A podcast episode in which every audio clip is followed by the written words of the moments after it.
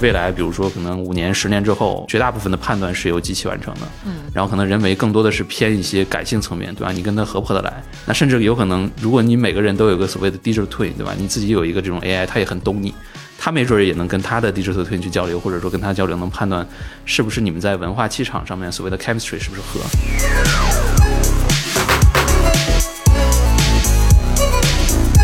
全球范围内应该是有很多的所谓的传统的软件公司，比如说 Adobe，它可能也有自己的生成图像，那它可能跟 Mid Journey 啊，其他的一些 AI GC 的公司相比，一个是创业公司，一个是你可以说老树发新芽，就这两种势力到底谁会更有潜力，或者当然大家都有机会。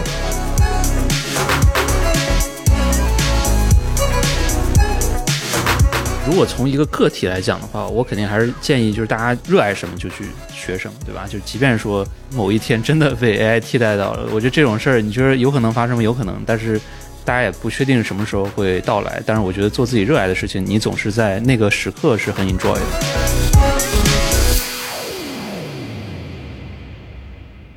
亲爱的听众朋友，大家好，欢迎收听本期的创业内幕，我是主持人 Lily。本期啊，我们请到了我们非常非常喜欢的一位嘉宾啊，他呢前天刚刚发布了他的一个大模型的新产品，对这个行业呢也掀起了轩然大波。今天我们非常有幸的请到了他，一起来跟我们聊一聊人工智能、人工智能和人类的未来这些更有趣、更大的话题哈。那么我们掌声欢迎我们领先的 HR SaaS 公司摩卡的 CEO 李国兴。Hello，大家好，我是摩卡的李国兴。哎，很欢迎国兴啊！就认识国兴这么多年了，终于愿意上我们的播客了，也是因为感谢你的新产品发布，你愿意来跟我们聊一聊。国兴非常非常的低调，所以大家一定要认真的听啊，他平时很少对外去分享。还有呢，另一位大家非常非常非常喜欢的，我们 GGB 剧院资本的合伙人吴晨瑶招帅。Hello，各位听众朋友，大家好，丽丽好，国兴好。欢迎张叔啊又来我们节目了哈。我们刚才讲了，六月二十八号呢，其实国兴刚刚才发布了它的新产品，要不要先跟我们大家介绍一下你这次发布的一些重点和一些内容？好的，好的，这次真是非常高兴啊，能够在咱们这个播客节目上跟大家再进一步的去分享我们的这个 HR 领域的一个大模型相关的一个新产品，我们管它叫做摩卡伊娃。然后这个名字反正起的也比较有意思，就是我们有一句话叫做 Evolution with AI，所以它取了三个里边的字母，就是 Evolution 的 EV，然后后面的 AI 的 A，然后我们就叫这个产品叫做摩卡伊娃。啊、呃，伊娃这个这个名字，反正它也是有一些其他的一些相关，对吧？大家能想到可能是 Eve，对吧？就是这个亚当夏娃，然后可能还会有一些这个，比如说二次元的一一些朋友，没准会知道日日本有一个动漫叫做这个伊娃，这新世个世纪福音。战士。是的，嗯是的，是的。然后我也是，居然知道，对不 对？对对对，我我个人也是比较喜欢这个动漫，所以想到这么一个名字。那我也简单介绍一下摩卡。摩卡是一家成立于二零一五年的 HR SaaS 公司，致力于提供更智能、全员体验更好的 HR SaaS 产品和服务。那目前我们对外提供服务的有两个产品，一个是我们的摩卡招聘，一个智能化的招聘管理系统；另一个叫做摩卡 People，是我们的智能化人力资源管理系统，涵盖了像入职、组织人事、假期考勤、薪酬绩效等等模块。那我们服务的客户呢，也涵盖了像从几百到一两千人的这种成长型的企业，到几万人甚至十万人以上的集团型的大型的企业，包括了像比如宝洁、安踏、吉利集团，以及像瑞幸咖啡等等这样一些企业。那我们目前正在服务差不多两千家左右的各行各业的领先企业。说回来，我们的产品的话，其实我们应该也算是在国内第一家大规模的去发布我们的这样一个 AI 产品的一个 HR SaaS 公司。一月份、二月份开始，我们的这个算法团队就开始在做一些事情，然后后面啊、我们也是组成立了一个项目组，然后再开始做一些这个跟尤其是新的一波这个 GPT 相关的一些技术的一些在 HR 场景里边的一些应用的一些探索。总的来说呢，其实内部讨论的时候说，哎，这个技术到底会为我们这个产品能带来什么样的一个变革？比较核心的可能有两个方面，对，一个方面的话，话我们认为是它能够去很大程度的去改变我们的一些这种 SaaS 类的一些终端用户跟我们产品交互的一个形态，尤其我们认为是偏这种所谓的非 Power User，对吧？什么叫 Power User？就是可能日常使用最多，然后最专业的这些用户，比如说像我们的产品里面可能就是这些 HR，那非 Power User 里边可能就会涵盖像比如说招聘系统里边的这种用人经理啊、面试官，甚至候选人，对吧？然后包括像这个我们的 People 产品里边的这种员工，还有一些管理者等等啊。我们是希望说让这些所谓的非 power 的 user 也能够去很顺畅的去使用系统，然后能够获取到他们关心的相关的一些数据和信息，快速完成一些相关的一些在这个业务场景中的一些任务啊。所以这个其实是我们在构建这个系统的一个大方向。所以大家也能看到我们在会议上跟大家去发布的一个很核心的一个功能。呃，比较俗的一个说法，我们管它叫对话 BI，对吧？就是能不能通过一些简单的一些自然语言交互的一些形式，就能够让，比如说之前可能需要好多天去配置、再去准备的这样一些数据的一些报表和图表，变成可能只要花个两三轮对话，然后一两分钟的时间，就能够让一个完全不了解说怎么去配一个报表的这样一个所谓的非 power user 能够去使用这个系统，然后去获取一些相关的一些数据信息。嗯，我可能也是一个类似于这样的用户，对吧？平时我可能。也会招聘啊，或者说询问一些这个我们的一些业务生的一些情况。假设我们有一个 OKR 的一个新的一个季度开始了，那这个季度的 OKR 开始制定的时候，我可能会非常关心的一个问题就是大家的制定进度怎么样？啊，因为这个可能也是呃很常见的一个难题，对吧？就怎么让整个公司几百号人甚至更多人从上到下都能够快速的理解你们公司的一些大的方向，然后也能够想到自己下一个工作阶段最核心的一些目标和任务。进度比较慢的话，其实。坦白讲，它就会影响到，对吧？整个我们业务的一些进展，所以可能我就会去问他，哎，我们 OKR 的制定进展如何？就类似这样一些问题，然后可能他就会跟我说，哎，总体的完成度是，比如说百分之七十，然后他会还会做一个部门的 breakdown，不同的部门哪个部门可能进度领先，哪个部门进度落后等等，就能让我非常及时的了解到一些公司中相关的一些情况啊。再比如说招聘的场景中，我可能有时候也会想想了解，比如说我过去一个月面试的这些职位，他们的一个招聘的进展。如何？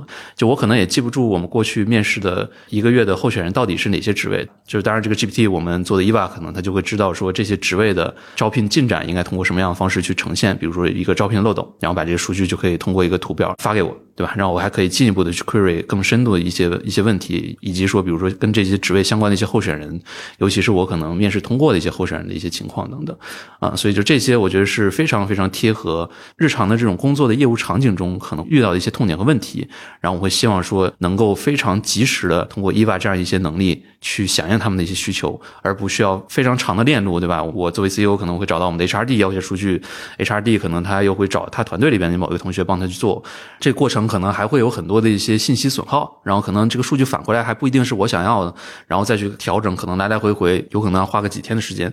啊，所以我们会大幅的缩短这种周期，然后改变一个用户的交互形态，所以也会让这个软件的更大程度的去影响到这个。更多的一些公司中的业务。嗯，第二个方面，在我们去使用 ChatGPT 的时候，啊，我们有一个很强的感受，对吧？它其实是一个对各行各业的一些知识和问题都相对比较了解的这样一个角色或者一个一个智能体，但是它其实对于某一些特别专业的一些领域，并没有做到说非常的深入。举个例子，比如说他肯定没法去媲美一个专业的 HR，尤其是比如说非常懂中国环境的一个 HR，不管是中国的一些招聘环境、一些公司的一些情况，还是说中国的一些相关的一些政策法律等等，我们在这方面的一个想法就是说，我们能不能去通过一些数据，通过一些我们的一些 know how，对这个业务场景一些理解，然后基于一些这种开源的一些大模型能力，我们去训练一个在 HR 领域非常专深的一个 GPT。所以这个也是 EVA 的另一个维度，就是我们在。比如说，类似于招聘那种场景，它是不是能够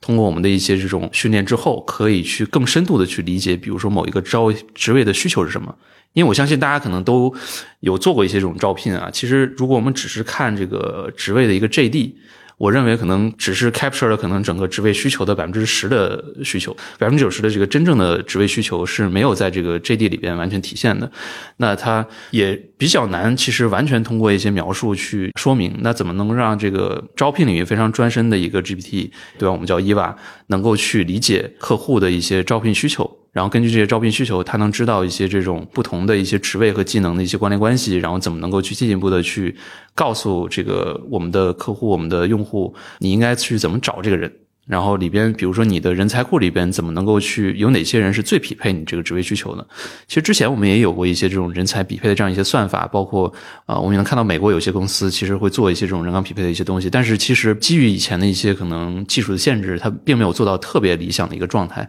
但是我们自己内部测试过，其实之后很快我们就能发现，GPT 其实，比如说我们直接拿 ChatGPT 拿了一个简单的一些职位需求跟候选人的一些匹配，它其实做的是还不错的。如果你再给它一些所谓的 in context learning，就是所谓的这这种这种呃上游学习，其实它还能做得更好。我们内部其实测试之后，现在基本上快到 release 的一个状态的话，就是如果给他一些再做一些训练和一些微调，他是有可能在这个招聘领域更资深的一个所谓的专家的。当然，我们可能在第一波去可能不会马上开放这个能力，因为还是需要一些更深度的一些。呃，这个研发和一些这个探索类的一些工作，我们可能会在 Q 三吧，最早可能会有一个 preview 给到大家。嗯啊，但是这个方向是我们我们非常重视的一个一个方向，就是怎么训练一些这种领域专家的一些 GPT 啊，所以这个其实是我们整个团队非常兴奋，也非常在 active 去研究的一个大的方向。嗯，非常非常酷啊！感谢国兴的介绍，非常完整。张硕，你怎么看今天就是摩卡的这个产品迭代？因为人工智能最近这个实在是过热了，对吧？但我们其实也非常清楚的知道，就是 HR 的很多工作场景，它是非常强调人和人之间沟通的，涉及很多经验呐和情感层面的这种沟通。那么 AI 介入这个场景，你觉得目前已经成熟了吗？或者说，就它现在 EVA 的这个产品，它会对整个 HR SaaS 领域有什么样的一些重大的变革？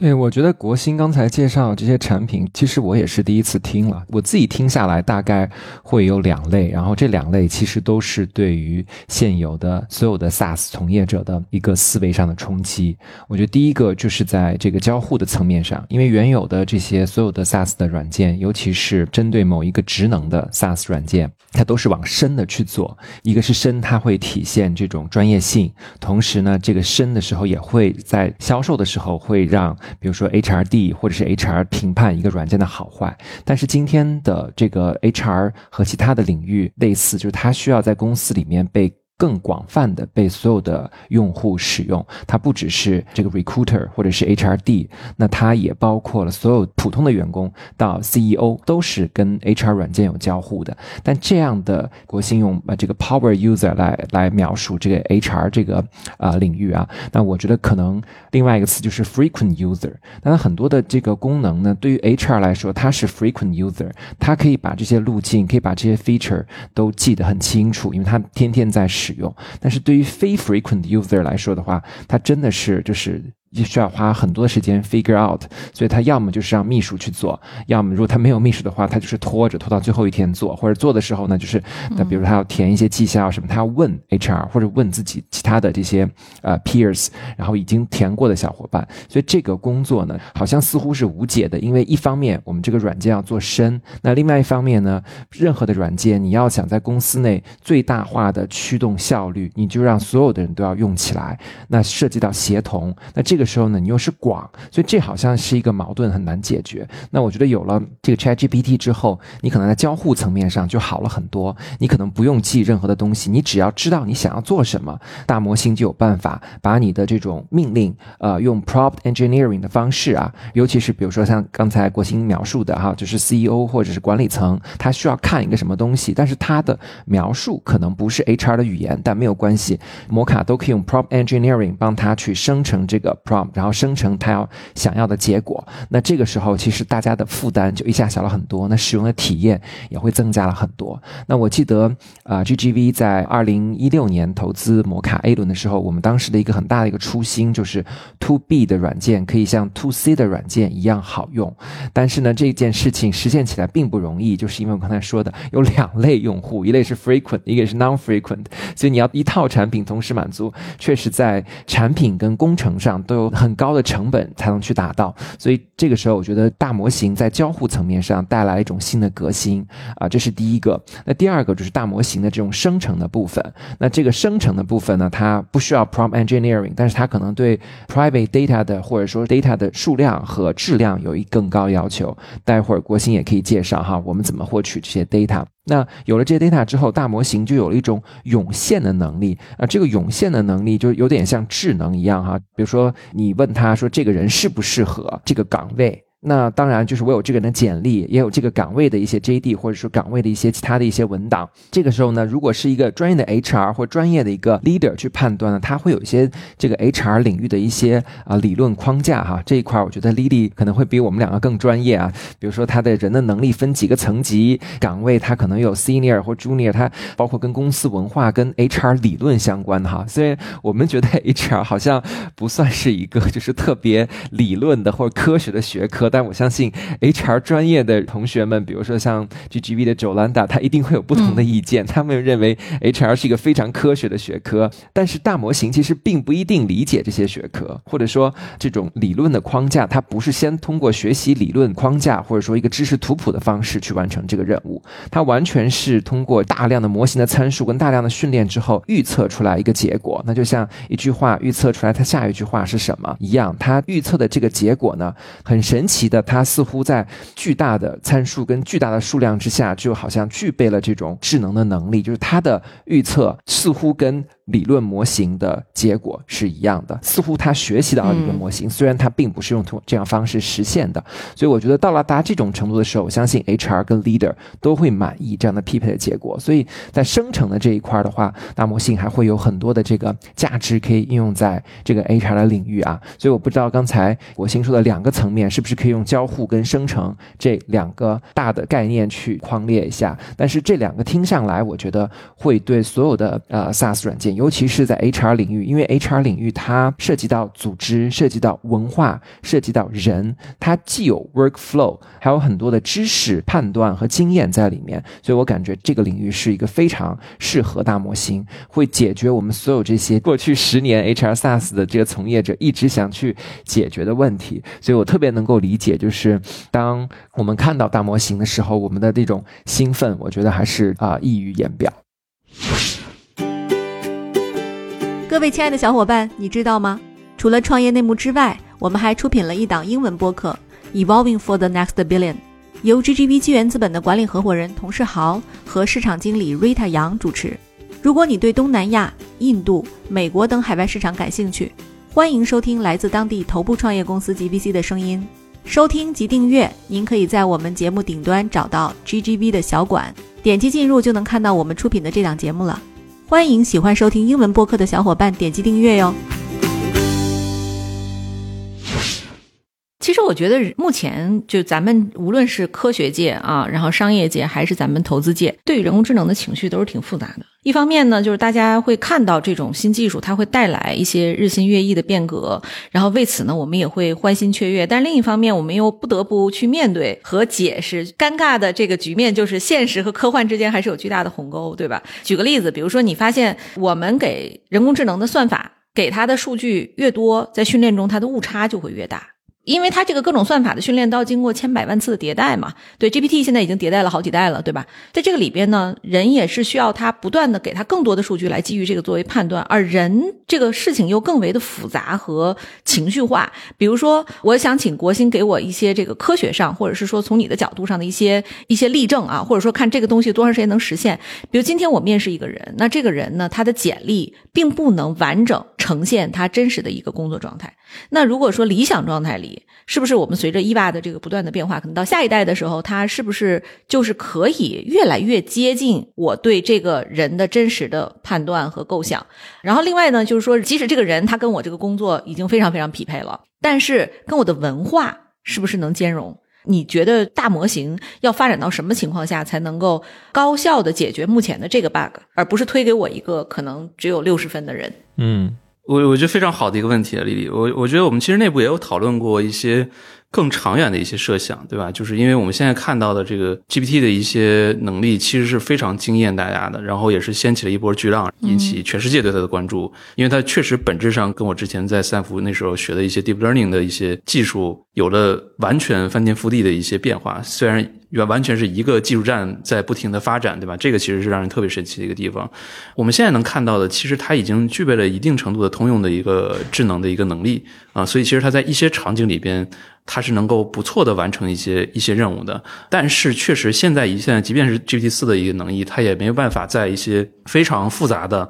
或者说非常需要一些这个更深度的一些判断或者说一些推演的一些场景里边完成的特别好或者特别 reliable，这个其实是还做不到的。至于跟人的这种类似于像判断，对吧？因为其实本质上不管是我们的面试，其实最后也是落到一些人对另一个人的一个判断。那这个东西其实是非常非常复杂的，嗯啊，像你刚才提到的，它一定是含有一些主观因素的一些成分。对，by the way，我觉得这个地方就是 GPT 永远也解决不了，它变数太多了，它变量太多，它算不出来。是它一定是基于人的那些非常复杂的这个判断，很主观，并不理性。但是我觉得它也有一种可能，就我现在举个例，比如说我们去面试同样一个人，有可能我的判断是 OK 的，有可能丽丽你的判断是不 OK 的。嗯啊，这个可能每一天都在任何的公司里面都在发生这种问题。然后它可能也并不一定真的有一个百分之百的一个正确和错误，对吧？它可能是一个匹配和不匹配，甚至有些时候一个人的判断也不是非常 consistent 的，啊，所以这个我觉得一定是一个问题。然后我觉得初级来看的话，其实现在我觉得它还是做不到说很深度的能跟人对话交流，然后有一个非常深度的对人的一些底层能力的判断，比如说他的能力素质怎么样，对吧？比如说我们讲他的开放性怎么样，成长性怎么样，是不是对一些地方有一些比较深刻的一些思考和本质的一些认知，但是一一些偏技能层面的一些东西，我觉得他是有可能能做到的，对吧？就比如说他是不是做过某一些某一些职位项目里边有相关的一些技能和经验，对吧？比如说我们要找一个大模型的这个算法工程师，假设啊，这个大模型算法工程师是在一个公司里面去应应用大模型，他不是说研发那个大模型本身，不是类似于像 OpenAI 这种公司去做的话，那大概率可能他不一定真的需要去完全自己做过特别大的模型。他可能是有 deep learning 的一些，就深度学习相关的一些经验，甚至可能我看到有些朋友的公司，他们的这个算法团队的这个做的非常好的一些人，其实他之前是甚至都不是做这个语言的，对吧？他是做 CV 的，就是视觉的，其实也能很快的去 adapt 到的这个相关的一些领域，然后去理解它，然后怎么去更好的去应用它，或者说做一些这个领域里边的一些这个 fine tune 等等这类的东西，是我们不管是简历上看到。还是说，对吧？有可能 GPT 也可以去跟人简单的做一些对话，其实能够去挖掘到的一些东西啊。但是你说他有没有说说谎，然后他有没有啊有一些更深层次的一些东西需要去挖掘？我觉得可能还需要一些迭代。现在其实我们自己人去判断他有没有说谎或者怎么样呢，其实也不一定完全的准确，对吧？其实还是需要一些背调啊等等这样一些方式来做啊。所以我觉得我们能看到的下一步，就类似 GPT 这样一些技术，能够跟候选人做一些这种对话面试，尤其是可能我们在一些非常初级的一些岗位，比如说。类似于蓝领，或者说一些这种门店的店员的这样一些，相对来说，它是偏这种简单技能型的一些工作。通过一些问题判断一下，它是不是有一些暴力的一些倾向或者什么样的，可能这种东西是相对比较容易去做的。嗯，那再往下一步，有可能可以做一些更偏 knowledge worker 的一些更深度的一些技能和一些经验的一些挖掘，甚至说，比如说我们再去找一个人的时候，其实最大的一些成本和效率的一些损耗，肯定是就是围绕着一个话题，就是这个匹配的精准度，对吧？我们不管是从职位出来之后，我们去搜寻人，还是说投递的简历，我们要去筛简历，到后面所有的面试，所以它这个效率是非常非常低的。那如果我们能通过一些这样的方法，更精准的去判断，在前置的去去有这些信息的一些交互，然后去把这个过程压缩，我觉得这个效率一定会非常高。那能不能到最后一个阶段说帮助一个公司判断？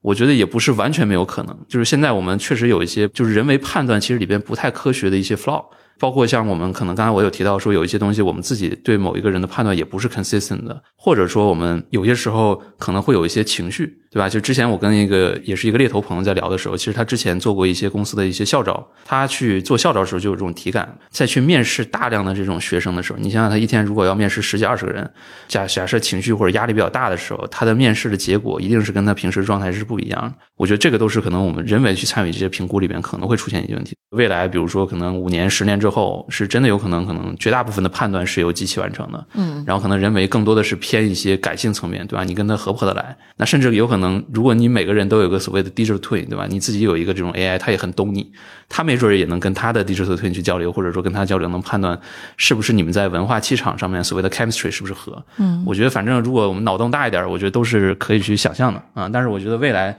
它也一定需要不断的这个技术的演进，智能水平不断的提升，而且在某一些领域里边还要做得更深，才能够逐渐的去做到更多的去提升这里边的一些效率。对对，我我其实理解就是国清说的最后这个点哈，就是你需要不断的给一个 feedback 给你的机器，比如说我面试完这个人，我觉得他沟通非常流畅，然后呢，或者说这个人呢他的表达能力不错，这个人呢可能呃有闪烁，是不是在说谎？你可能得不断的把这个数据反馈给这个系统。系统呢，它就会慢慢的摸索出你的一些习惯。他在初级面试的时候，他就可能说，哎，这个人有这些问题，他可能是我这个面试官不喜欢的，他就会直接帮你做一些筛选。但我觉得这是一个非常漫长的过程啊。首先，那可能是一个机制性和系统性问题；其次，就是它也需要机器不断的在大量的数据下进行训练。但是，其实今天我们讨论一个新技术的时候呢，我们得先面对一个前提，就是说。人工智能，它其实是超出人类目前的发明创造的这个历史，人类理解的一个一个东西，一个物种。它拥有人类前所未有可以想象的计算能力，然后呢，通过深度神经网络呢，就可以消化海量的数据，这个是人做不到的。你一个机器可能一天可以学几万本书。咱们人最多一天能读个三五本，已经是极限了。所以这个里边，我们超出了人类的很多想象。我觉得国兴说的这个场景也有可能是很快，五年，就像你说的，五年到十年是非常可预见的。对，招出来就是刚才国兴讲了一个，就是未来他很理想的一个 HR 的这个领域的一个工作状态。就以你的判断，在全球范围内，目前有没有专业的某一些领域的 SaaS，你看到他已经往这个方向走的比较深的一些公司了呢？呃，我想所有的 SaaS 公司都在去考虑这个方向啊。最近我也看到了大量的这个创业者都在去做。那产品的层面上，我想摩卡的 EVA 应该会给大家一个惊艳的感觉。嗯，应该我们在这方面是做的很靠前的。对，国内我们现在应该是数一数二的，可以这么说，对吧？嗯。送命题，对不起。对，我觉得就是这个，就是这个，因为不是现在要涉及到广告法嘛，只能说领先的，不能说最字儿，是吧？我们我没有说呀，我说数一数二，对不对对？数一啊，行，那就 我觉得我从我的角度，当然我是觉得是数一的，因为从背景的角度和产品的这个积累和基础的角度啊，我觉得无论是用户的使用量，包括数据的累积，还有对于 AI 的理解，包括说科班的这个背景。景，我想应该是数一的，嗯。啊，当然全球范围内应该是有很多的所谓的传统的软件公司，比如说 Adobe，它可能也有自己的生成图像，那它可能跟 Mid Journey 啊，其他的一些 A I G C 的公司相比，一个是创业公司，一个是你可以说老树发新芽，就这两种势力，我想今天也是投资界就是大家都很感兴趣的一个呃思考，就是说到底谁会更有潜力，或者当然大家都有机会，目前来看到的很多的一种趋向的认。认知是传统型的呃软件的公司，因为他们有大量的 install base，然后如果说他们能够嫁接到 AI 的这些 AI 这些技术的话，他们比起新的创业公司来说，似乎是有一点点优势的。至少我们可以看到的一个，就是说大模型让大家站在同一个条起跑线上，因为这个的追上的时间速度是非常非常短的。这个跟就是移动互联网出来，大量的传统 PC 互联网公司不接受、不拥抱，或者说到了很多很多年之后才来想。到或者说在被自己颠覆了之后还不知道是什么原因导致的这种情况相比呢？你看今天这个 AI 出来之后，所有的传统公司去拥抱 AI 的速度就是在几个月的时间，所以我觉得大家的水平应该完全是在同一条起跑线上的。那传统型的公司，就软件公司，它的优势是说他们对于行业这个 domain knowledge 的理解，对于用户使用习惯的理解，对具体场景的理解，当然还有它的这个广大的这种安装量，这是他们的一些优势了。那我相信，信就是大模型公司，它一定要跟这样的一些公司去合作，因为大家会在这个链条里面各有分工，所以拥有场景、拥有 private data、拥有用户、拥有基础大模型的能力，或者 fine tune 的能力，或者基于开源大模型自己训练一个模型的能力，我相信这个是一个目前来看是一个最好的方案。相信大家所有的软件公司都往这方面走。那比拼的就是第一，谁更彻底、更积极；第二，就是谁的积累，包括数据跟人才积累最好。对，稍微 echo 一下那个招手啊讲的。其实前一阵子看那个 A16Z 有一个文章，就讲那个 AI 这一波，对吧？然后对 B to B 的这种软件、SaaS 类软件会怎么影响？然后我觉得特别认同，包括我觉得跟招手也是 share 共同的观点。核心我觉得可能还是。从客户的视角，什么样的公司其实能够去更多的占据客户的这些 workflow 和他们的这个工作，对吧？就是能够去赢得客户的 workflow，我觉得这个是一个关键。你说一个全新的一个公司，还是说一个相对比较比较 establish 的一个公司，然后它去再长出一些 AI 的一些能力，我觉得核心是说它是不是能够在客户的一些工作流、一些工作场景、业务场景里边。能够给它带来前所未有的价值，然后这个价值肯定是由 AI 这一波新的技术去很大程度的影响和提升。谁做的好，对吧？谁做的快，谁能更多的去赢得客户的 workflow 啊？我觉得这个可能是整个的所谓的从这个市场竞争的视角去看待这个事情嘛。嗯，我觉得其实对于创业公司来讲，做 SaaS 的公司来讲，其实现在是一个非常非常好的机会，弯道超车。你现在跟他们在这个大厂在技术上，其实现在是一个同一个起跑线。刚才张硕也讲了嘛，大家起点是差不多的。第二呢，是你如果拥有更好的产品的这个一手的数据，比如说你有更多的数据，用户对你更信任，然后你的产品呢更专注在某一个赛道上。那更容易跑赢大厂，所以这个像刚才赵少讲说，Adobe 现在也在搞跟 Midjourney 一样的事儿，但其实你说他们两个谁能搞得好，我觉得不好说，对吧？Adobe 有很多很多钱，但是 Midjourney 有非常先进的理解体验，他就专门干这一个小系列的这个赛道上的这个工程师的数量和 paper 的数量肯定是不比 Adobe 少的。而且呢，又很专注，所以我觉得这就是一个非常好的机会。对于创业公司来讲，大家其实，在 SaaS 领域的，无论是在哪个行业深耕的，其实现在都应该重新考虑把 GPT 加进来，再做一轮。各位听友们，欢迎收听由 GGV 纪源资本为你呈现的商业叙事节目《GGV 投资笔记》，这也是继创业内幕后，GGV 出品的第二档中文播客。我们将顶级风险投资人与优秀创业者的讲述做成声音故事，为你呈现一档耳目一新的商业博客。在这里，声音是最直接的讲述者。GGV 投资笔记，你不容错过。那刚才其实我们讨论了 GPT 目前可能会对 HR 领域的一些影响。今天可能 HR 行业这个也在讨论啊，就大家都比较瑟瑟发抖，说这个 marketing 和 HR 是最容易被 GPT 替代的一群人。特别是我 我所在的这个 呃曾经非常熟悉的市场公关行业啊，基本上所有的朋友都在制造各种焦虑。但我其实觉得这个技术就十年后我不敢说它是不是会完全替代人去做一些决策，那个我也不敢想象，科技发展太快了。但目前我觉得五年之内。是不会有什么风险的，它是更多的帮你改进这个工作流程，提高效率，减少冗繁的基础工作，是吧？就是 AI 对 HR 这个行业的这个冲击。是我我我觉得是跟丽丽类似的一个想法，就我觉得他现在的能力肯定还是达不到说，哎，你比如说能让我们什么大量的这个岗位就是消失掉或者失业的一个状态，我觉得肯定是还达不到的。即便是四的话，我觉得它也会有一些这个所谓的对吧犯错的一些 hallucination 的一些问题，然后可能它在某一些这个领域其实也没有专业到说能完全替代人，对吧？在一些生成性的一些工作上，其实它确实非常强，文生图或者说一些文案的一些生成，这些我觉得就是非常典型的一些 marketing 的一些工作的场景。但是这类肯定不代表说最核心的一些 marketing 的一些工作，更多的还是我们人在做一些关键的一些决策，你需要更深度的理解工作里边的一些上下文。嗯，凭借自己的一些专业和一些经验的一些理解，更好的去展开一些这个相关的一些决策，然后 GPT 会帮你完成更 detail 的一些这种呃所谓的苦活累活，对吧？就这个是现在看到的一个普遍大家在去应用的一个现状。但是我觉得确实未来的这个发展，像丽丽说的，这个技术发展会非常快，而且我觉得从这个今年开始，这很明显全世界就进入到了一个加速的一个状态。嗯，我反正我自己，我基本上每天都会能看到新的这个相关的一些技术或者一些新的东西出来。甚至开源这块是，我觉得是 catch up 的非常非常快的，是非常让人惊讶的一个一个速度。可能在两个月之前，我觉得大家都没法想象，说现在很多的一些开源模型其实已经达到了可能类似三点五的水平，甚至可能更好的一些水平，对吧？就这个，我觉得是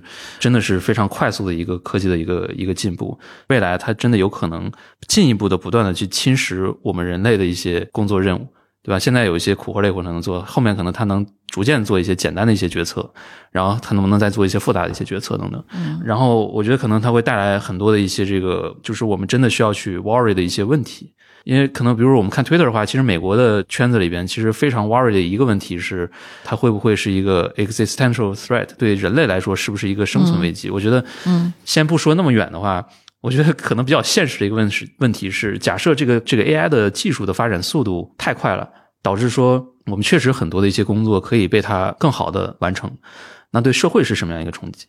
这个其实是我觉得可能我听到的大家可能讨论的会少一些，然后我觉得是需要这个更多的一些 raise 一些 voice 去去讨论或者去会去思考。核心的这个问题的严重性，我觉得是取决于这个 AI 的一个发展速度，嗯，对吧？就如果它真的太快了，那可能个人的能力的增长，其实你就赶不上这个智能体的增速，嗯，对吧？你可能要学习一个新的东西，那这个一定会有一些空窗期，那这个过程中怎么去处理，怎么去平滑的去过渡？我觉得这可能是之前人类任何一次这个所谓的科技革命、技术的进步所没有发生的一个一个情况。如果我们需要 worry 这个 AI 的技术，可能这一点是确实更需要去 worry 的。对我，我非常赞同国兴的观点。我其实觉得，就是人工智能过于强大而被滥用，它是在这个国家安全和世界秩序方面都会是一个非常大的问题，对吧？就它，你今天看互联网已经可以严重的影响你的一些观点了，甚至它可以在司法审判前做一些预审判。但就如果说人工智能它具备了更强大的能力之后，它会生成一些结论，这个结论有可能对整个的社会秩序影响会非常大。而且我其实更担心的是说。就数字技术呢越发达，依照数字技术而构建的这个体系就会越脆弱。就是你一旦比如说这个技术它崩塌了，或者出现一个 bug，整个社会的影响都是很大的，对吧？你今天你想想，比如说联通断网一天，就我估计咱们这些人都疯了，对吧？过去不会的，过去你骑个自行车上公司去，该开会开会啊。但是没有办法避免的是，国庆说的那种情况，就是说它机器比人在某些工作上做得好的时候。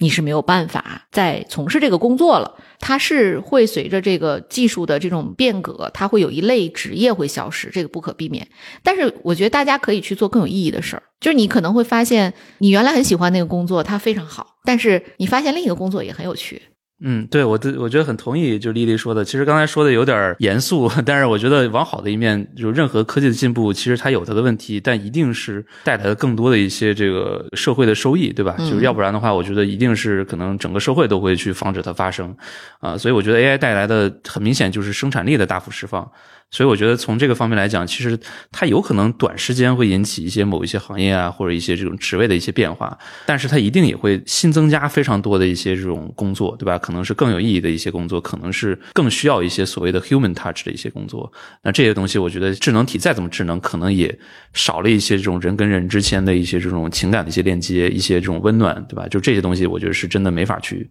替代掉的，有可能会围绕这个角度去产生新的很多类型的一些细分的工作。啊，当然，我觉得从另一个角度来说，这种生产力的释放对于整个社会的进步，我觉得一定也是非常非常有收益的，对吧？就是我们能看到，它这种模式下，就是假设之前我们要去做一个事情，其实必须得想办法去让它快速的去发展，然后去融资或者去大量的招募一些人，对吧？然后才能把一些事情做成。但现在，比如说你看。类似于 Mid Journey 这种公司，或或者一些其他的一些创业公司，嗯，对吧？美国有一些这种 startup 就是比较搞笑的，写这个公司两个人，一个是 CEO 就就是那个 founder，另一个是 C 叉 O，然后是 GPT，对吧？就是 GPT 帮你把所有的其他事情都做了，啊，就是类似这种可能就是一个开玩笑的一种说法啊。但是我觉得它大的方向，其实之前那个 Charles 也提到，对吧？就可能你现在不需要那么多人去 start a business。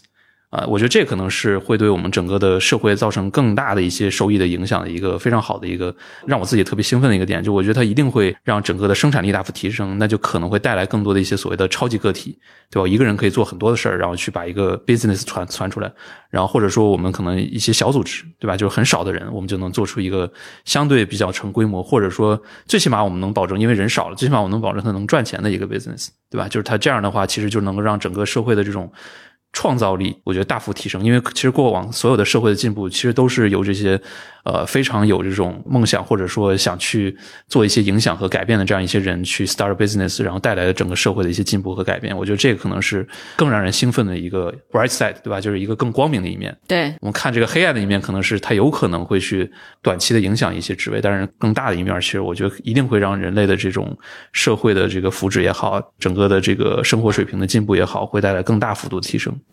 嗯，对，其实我觉得对于技术的每次变化，这个人的恐慌都是非常容易理解的，特别对某一个行业的冲击会极大。比如说，你看我们从汽油车到电车的这个过程，呃，我们今天看就是电车已经很多了，不用争执了，就是说汽油车一定会退出历史舞台。那你说整个这个汽油车，它它这么好驾驶的一一个车，我我自己有汽油车也有电车啊，就我都开，我觉得汽油车是比电车好开的，就是我觉得它加速很快，推背感很好，对吧？但是未来随着你整个产业的变革，你今天。汽油车这个方便的加油呀，什么这些东西，它就修理啊，它以后慢慢都会变成电车的站。如果这样的话，你的油车就不得不退下来。但是，那你说我喜欢油车怎么办呢？它可以把它升级成另一个产品，就是未来，比如说你油车就用于奢侈型的车，像奢侈品一样去卖，对吧？就是你家里如果有一个很好的油车，有一个司机配着，那你就觉得哎非常体面。但其实整个这个行业它会随之发生变化，产业也会变革。所以这个我觉得我们对技术还是要保持谨慎的，这个充满乐观吧。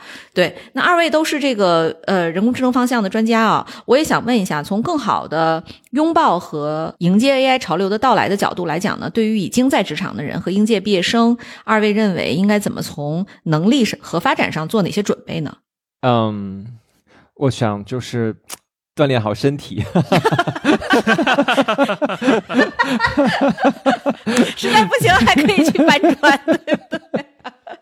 对，但是嗯，确实，如果你的小朋友啊问你说这东西我还需要学吗？的确是有些问题是不是那么一下子很好回答的？因为即便在今天做创意的部分，比如说插画师，包括说作曲家，他有些工作都会有可能会去失业了。当然，我想就是培养人类的美感，或者说我们审美的这一块，虽然我不一定会要创造，但是我就是可以欣赏。尤其是伴随着越来越丰富的东西的诞生的时候，我会去欣赏什么是最高等级的，什么是普通的。所以我觉得这个能力还是是需要。哎，张硕，我先在国兴发言之前，我先呼应一下，我女儿今年五岁了。她因为她上了一个国际学校，她也不太需要那个像中文做卷子嘛，对吧？国际学校考试一般也都是用那个 iPad 点一点。我们家就彻底放弃了她的书法。嗯，在此我不代表说我不主张大家练书法，只是我个人啊，我放弃了我小孩的书法，因为他写得再好。他的未来也用不上。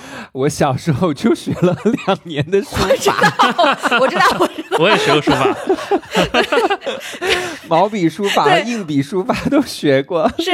但但是就是说，这个技术它会变成什么呢？书法会变成一门艺术。对，就是你今天你可以不用去跳芭蕾，但是你可以欣赏，对吧？有人写的很好，你可以看，说哇，真棒，你的书法很漂亮。但是呢，就不是一个技能了。但像我们小的时候，它是一个技能，你要答卷子，你要做卷子，对，你的字必须好看。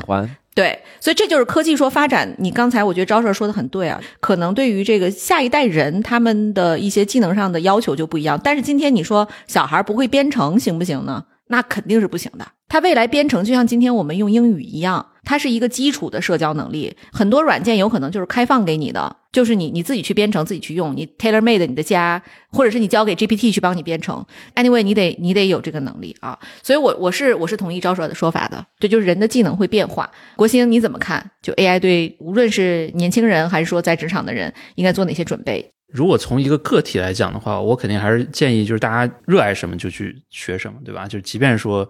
某一天真的被 AI 替代到了，我觉得这种事儿，你觉得有可能发生吗？有可能，但是。大家也不确定什么时候会到来，但是我觉得做自己热爱的事情，你总是在那个时刻是很 enjoy 的。就是我觉得人只有真的热爱这个事情，才有可能把一个事情做好，嗯啊，或者说做到非常好，不然你可能只是做到一个平均水平的一个样子。我觉得这样可能就是丧失了很多事情的一个意义，嗯啊，所以我觉得这可能是一个比较 personal 的一个视角去回答就立的这个问题。啊，我觉得如果从实用的一个视角去看的话，可能类似于像比如丽丽你提到的编程，我觉得可能后面这种危机生命的这种方式和这种数字化的方式，一定会更多的去影响我们的世界。所以我觉得跟这方面的技术相关的一些这个领域有更深的一些了解啊，我觉得一定是一个对大家都非常有帮助的一个事情。不需要说大家一定会需要什么很多不同的语言啊，然后怎么去 coding 这些不同的编程语言等等。其实你可以看到，其实 GPT。反正最起码会我很多不会的这种编程语言，嗯，对吧？其实它在纯语言层面的这种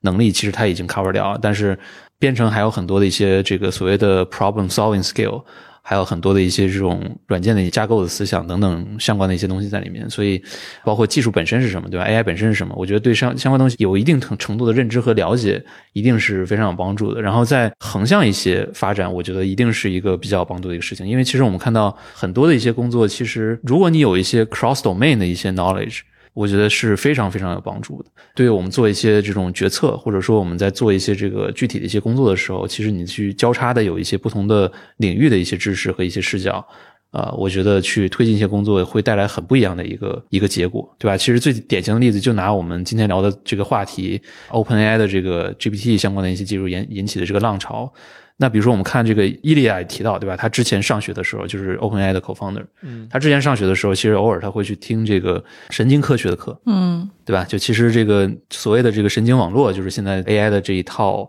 比较本质底层的这样一个技术，有点类似于像它的名字也叫 neural network，对吧？就是叫神经网络，一定程度可能受到这种人类大脑的这种神经元的一个启发去去做的。其实这就是一个很典型的一个不同学科之间的一些互相启发。啊，就这些，我觉得是我看到的很多非常优秀的一些个体共性特点，就是大家是比较 cross domain 的这个学习和有比较深的一些理解，然后去推进自己的一些所在领域的一些工作的。所以这个可能是另一个给大家的一个建议吧。对，我觉得说的非常好，感谢今天二位嘉宾的精彩分享啊！这个我们也祝贺摩卡啊，成功的上线了他们的第一个大模型伊娃，嘿嘿，掌声！谢谢谢谢丽丽，哎，谢谢。对，也希望呢各位这个 HR 的朋友和业界的伙伴哈，多多的去使用我们摩卡的产品，特别是伊娃的产品，然后并且给我们非常多的反馈，无论是正面的还是负面的，相信对国行都非常非常有帮助哈。好，那节目最后呢，就是我们常规的问题了啊，我们聊了很多跟人工智能有关的话题，然后也知道摩卡最近肯定是求贤若渴。啊，上线了这么重要的一个新的功能。那国兴，你最近在招什么样的人才吗？对，因为确实，我觉得这一波这个 AI 来了之后，我自己个人也非常关注，整公司从上到下都非常重视。所以，听众各位如果有想从事相关的一些方向，对吧？比如说把大模型应用在我们类似于 HR SaaS 或者 HR 相关的一些领域里的一些这个人才，非常非常感兴趣，跟大家去建立一些联系，然后我们去有一些机会去交流，然后看看有没有机会一起把这个事情做起来。嗯，那么就请大家啊，在 Boss 直聘呃以及各大招聘网站上去搜索摩卡 M O K A，然后呢是摩卡咖啡的那个摩卡，然后呢也希望大家能够积极的找到相应的机会，然后赶紧加入我们这家有趣的公司哈。那本期节目就到此结束了，那欢迎各位听友呢在我们的节目下方积极的留言，我们会抽出五位听友送出摩卡的小的手办，谢谢大家。那本期节目到此结束，我们下期再见，谢谢，谢谢，拜拜拜。